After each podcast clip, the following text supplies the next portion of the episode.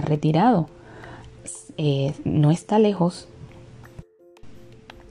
Entonces decidieron irse a un lugar alejado de la ciudad, donde su hijo no se viera expuesto a las tentaciones de la vida, ni inducido a olvidar el consejo y la instrucción que ellos como padres le impartirían.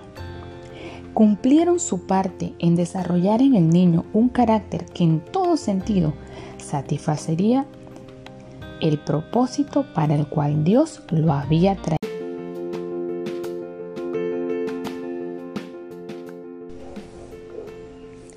El hogar, la primera escuela. Los padres y educadores tenemos que mantener nuestras mentes y nuestras vidas limpias si queremos que nuestros hijos sean puros. Porque como padres y madres debemos educarnos y autodisciplinarnos. Así podremos formar a nuestros hijos y prepararlos para la vida eterna. La educación comienza cuando el bebé está en nuestros brazos, sí, en los brazos de su madre.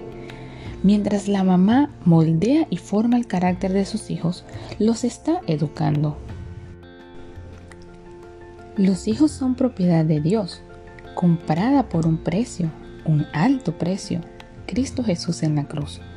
Entonces tenemos que tener mucho cuidado, sí, nosotros, los padres, en tratarlos de manera correcta, con amor, como Cristo nos ha enseñado. Además, ellos deben de ser educados cuidadosa y juiciosamente, porque los malos hábitos formados en la infancia o en su juventud a menudo, a menudo perduran durante toda la vida. Que Dios nos ayude a ver la necesidad de realizar ese comienzo de manera correcta. Otro punto, el primer hijo debe de ser educado especialmente con mayor cuidado, porque él mismo ayudará a educar a los demás. Los niños crecen de acuerdo con la influencia de los que los rodean. Si son manejados por aquellos que son ruidosos y turbulentos, ellos también se convertirán en ruidosos y casi insoportables. Un ejemplo que tenemos en la Biblia es la historia de Juan el Bautista, pero en especial vamos a hablar de sus padres, Zacarías e Isabel. Dice que un ángel acudió a donde ellos y les dio las instrucciones. Debían de educar a Juan para que llegara a ser ese mensajero que anunciaría el primer advenimiento de Cristo. Así es, la primera venida de Cristo.